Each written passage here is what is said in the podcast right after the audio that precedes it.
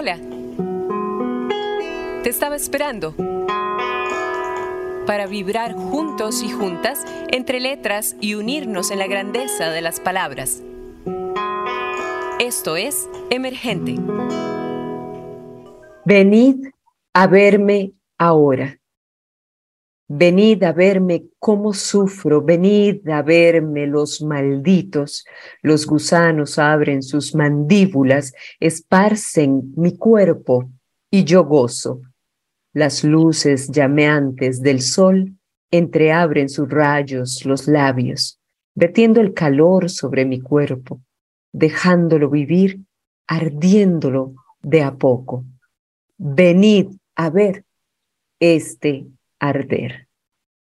Hola, queridos amigos y amigas de Emergente, con ustedes Wendy Alvarado y estoy feliz de la vida de poder estar en otro episodio más de este programa que les hacemos llegar con todo amor, con todo cariño. Este febrero estamos en una pura fiesta de las letras y yo, eh, nada, otro broche de oro que les traigo. Estoy de manteles todavía más largos para recibir a esta invitada de honor que yo tengo eh, en este espacio que sé que ustedes la van a disfrutar tanto como yo, a quien agradezco profundamente por sacar este rato, este espacio, este tiempo para compartir conmigo y compartir con todos nosotros y, y nosotras, ustedes, mis radioescuchas, que sabemos que están ahí siempre pendientes de Radio U, de nuestro programa emergente que sale todos los viernes al mediodía en su programación en vivo. Esto tan hermoso que escucharon es poesía de la buena, de la fina,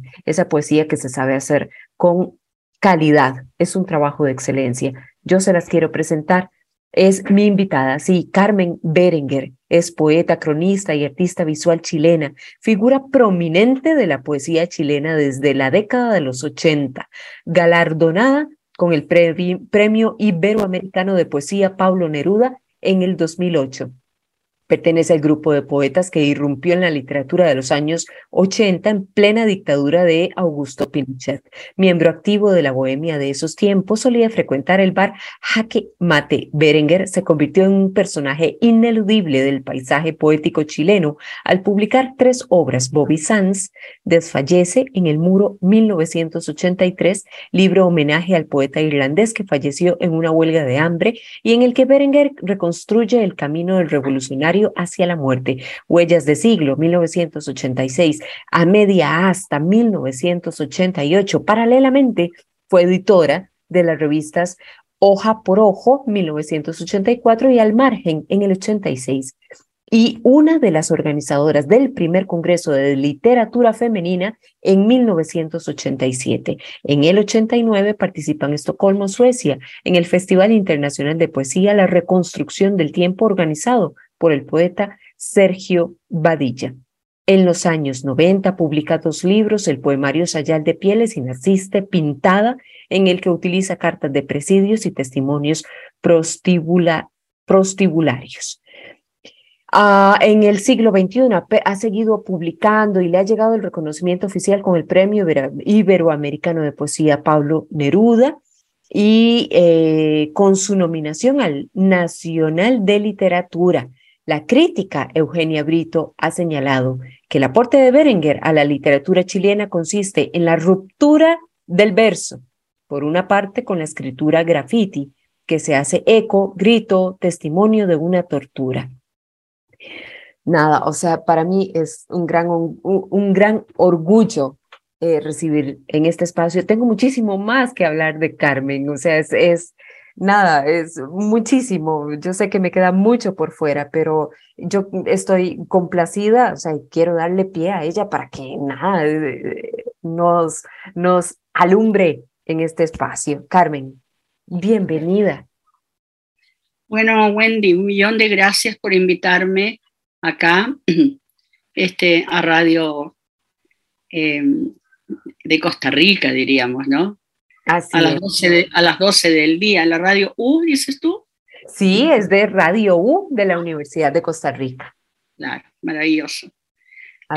bien aquí, bien contenta ah, de tener una relación más cercana con Costa Rica, que es un país muy importante para mí, para mi adolescencia, de haber conocido a tres eh, médicos, porque estudiaba medicina.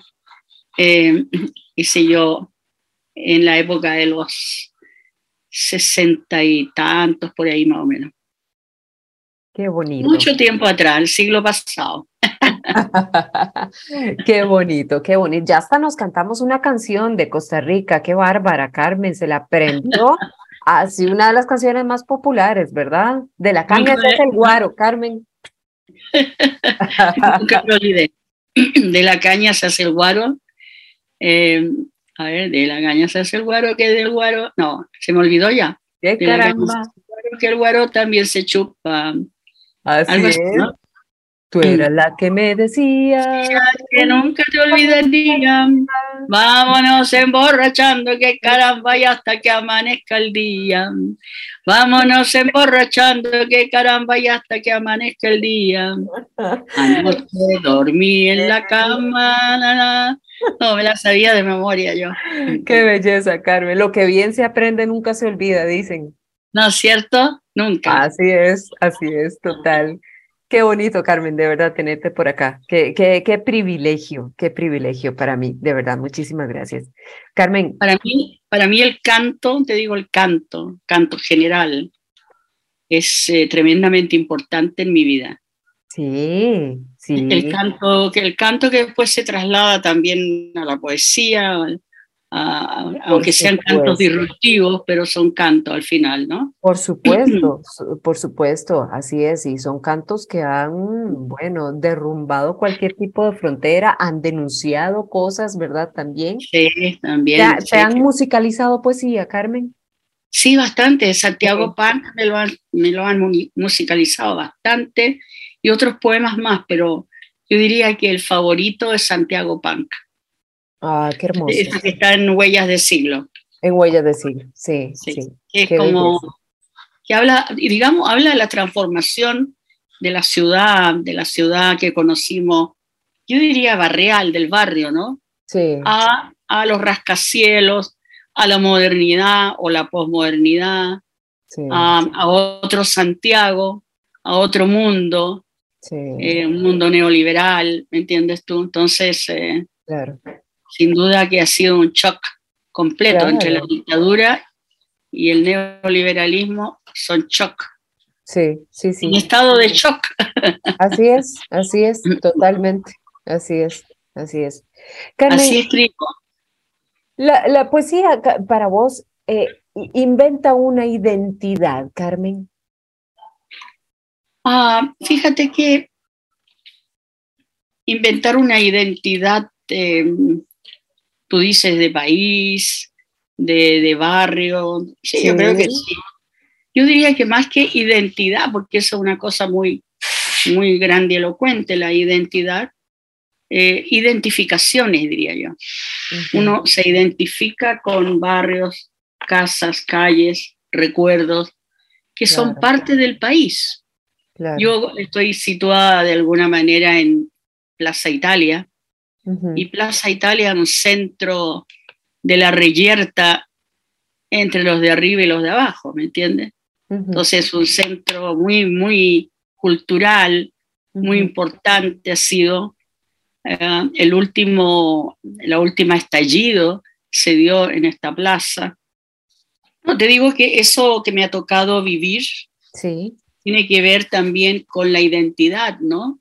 claro. Con la identidad, la identificación de un país, un país que quiere decir algunas cosas ah, ¿no? Eh, a los papel? cambios. Claro, ¿qué papel juega para vos entonces ahí precisamente el oficio poético, ¿verdad? Para esta construcción de la memoria que obviamente está ligada, ¿verdad? A estas cosas que tiene que contar, no solo contar, ¿verdad? Denunciar, ¿verdad? Un, país. ¿Qué, qué, qué, ¿Qué sentido cobra para vos el oficio poético ahí? Mira, yo me he especializado un poco en pensar la poesía, en pensar, en replantearme al escribir ya sea un panfleto, al escribir una arenga, al escribir, digamos, una, un poema, a una poesía alejandrina o corta, un, eh, qué sé yo, me, me, me he replanteado al hacerlo, ¿no? Que, y de todas formas, el contexto me ha ayudado bastante porque también replantearte en un país que es dictadura, tú dices, como decía eh, un pensador, ¿no? Eh, que se puede escribir después de Auschwitz, ¿Ah? que se puede escribir después de las dictaduras del Cono Sur en América Latina. ¿Me entiendes? Entonces, entonces, en ese aspecto, uno lo que hace es replantearse, buscar formas que sean, que, que, quieran decir lo mismo, pero que las formas a lo mejor son las que cambian, como por ejemplo el metalenguaje, ¿no? que es parte un poco del escondite a veces fugazmente arrancando de la censura, ¿me entiendes? Claro. El metalenguaje, yo trabajo mucho el metalenguaje de esos años, ¿no? Claro. En la cual tú querías decir algo como, por ejemplo, eh, a alguien que lo están asesinando, matando, el, golpeando. Yo usé mucho una especie de molusco, un molusco chileno, al que le dicen el loco. ¿ah? Le llaman así el loco. Entonces yo hablo de ese loco, cómo lo, cómo lo van asesinando. ¿Ah? Me sacaron de mi residencia acuosa, lo hicieron a tirones, brutalmente. Estaban armados con cuchillos. Y así voy relatando toda la historia real que eh, le hacen a este pobre molusco antes, de, antes de asesinarlo, ¿no? Qué increíble. Entonces, eh, me acostumbré un poco a, digamos, con, el temor, como te digo, con miedo, a escribir. Uno escribió con miedo. ¿ah? Por supuesto, claro. Eh, con el miedo. era represivo totalmente, por supuesto. Claro. Sí. Entonces, el deseo represivo de la lengua, ¿no? Así es. La represión. Entonces, eso yo de alguna manera lo he replanteado bastante. y, bueno, ha sido importante porque, claro, había muchas personas que han recogido esto de una manera más testimonial. Tal vez yo he recortado más el verso, lo he replanteado en la página, eh, la página en blanco, he salido de la página en blanco, he salido de la página también. ¿ah? Eh, vale decir, eh, mis lecturas son performáticas, entonces salgo del, texto ah, y aparece otro texto a veces de lo mismo, ¿no? Sí, sí. Entonces...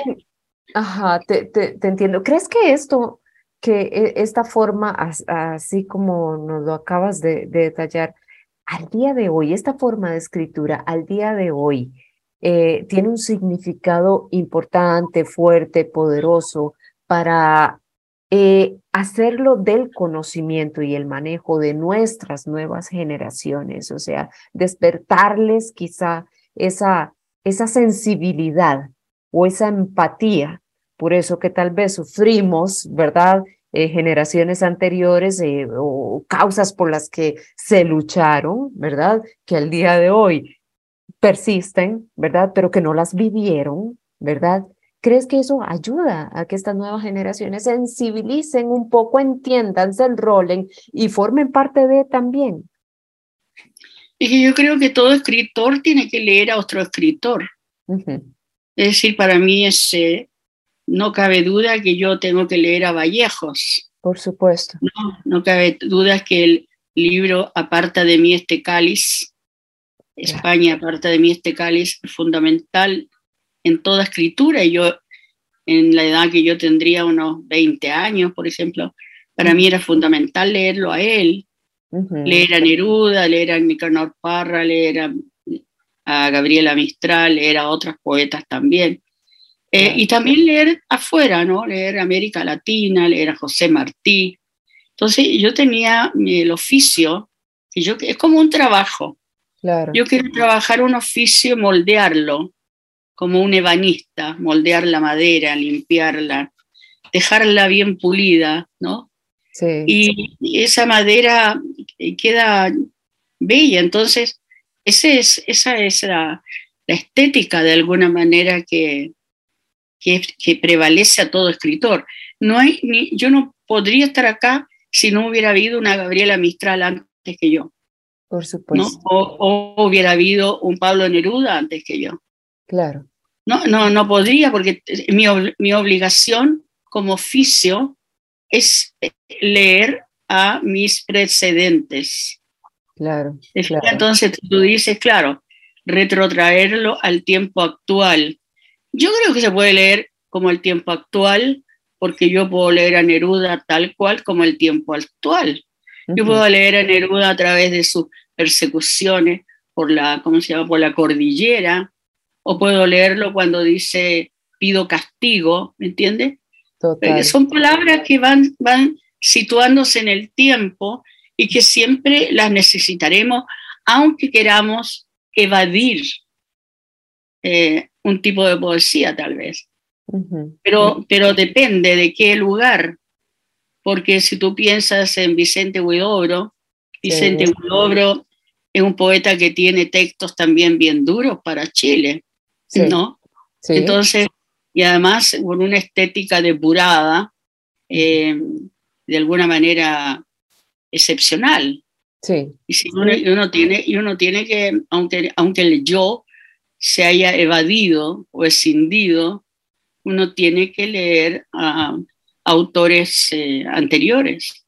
Claro, claro, cómo no. Entonces, un, un, poeta que es el, es el que articula de alguna manera la esencia del lenguaje.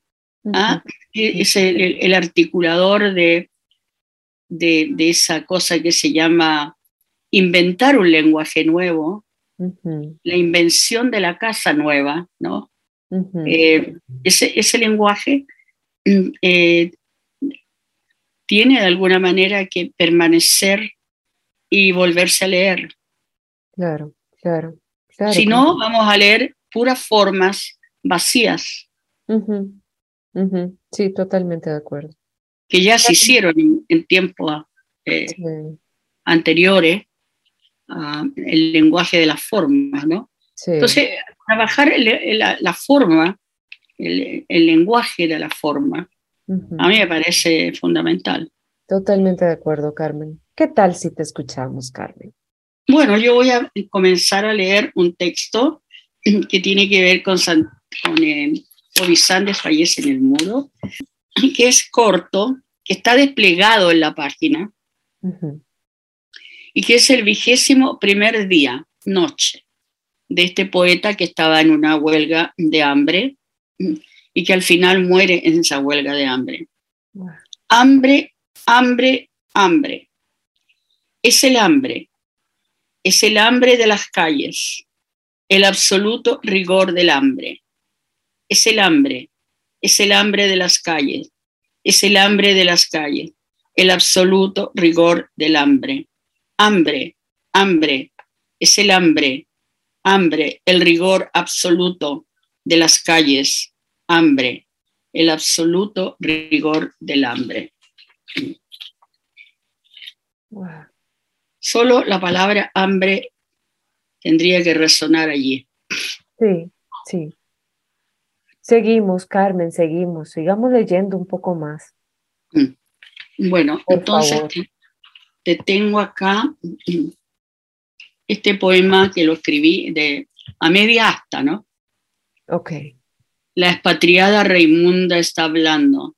Sin tierra les habla desde el aire. Inhala y expulsa improperios casi difunta. Susurra su lengua espesa, donde cantar no puede su letaría. Fuera del Edén, la pordiosera Raimunda vocifera. Me he tragado un volcán y bailo y canto. Me usaron y uso fármacos para dormirte, occidente, en una balsa al mar para mecerte. Este fragmento es para ti, porque ya no puedo contigo ni mirarte puedo. Allí donde habité por siglos y siglos, se va perdiendo en un hilo el infinito. porque nada queda ya ni el seguro de la puerta, ni el púrpura malva de tu boca se quebró de espanto. Este fragmento es para ti, porque ya no puedo contigo ni mirarte puedo. Allí donde habité por siglos, se perdió en él. Nada queda, el cerrojo de la puerta, ni el pubis de tus labios, solo el mugido espanta. Y después que te entregué los hijos, y después que acosté contigo, hablé hasta el alba pariendo. Qué belleza, Carmen, qué belleza. Muchas gracias de verdad por compartirlo. Todavía no hemos terminado, vamos a leer un poquitito más, ¿te parece? Ahora, antes de seguir leyendo, Carmen, tal vez para ir avanzando en, la entrevista eh, y ya, ya para ir eh, eh, llevándolo al, al final, ¿cuál crees vos que es la función del poeta ante, ante el poder?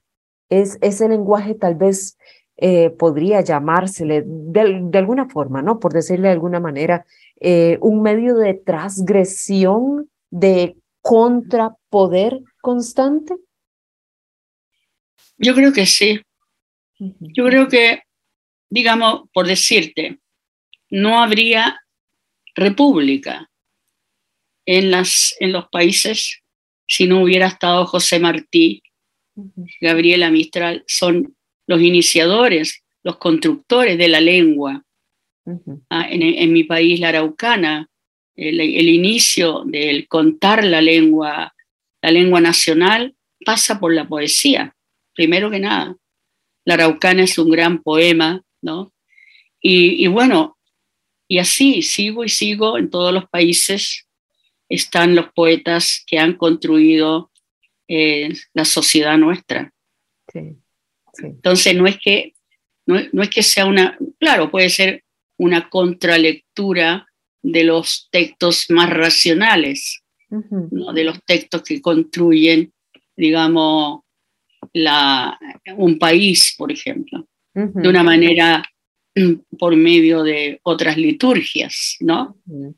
pero, pero la poesía, es, claro, es un contrapunto porque en su fondo tiene un canto, repele las injusticias, ¿no?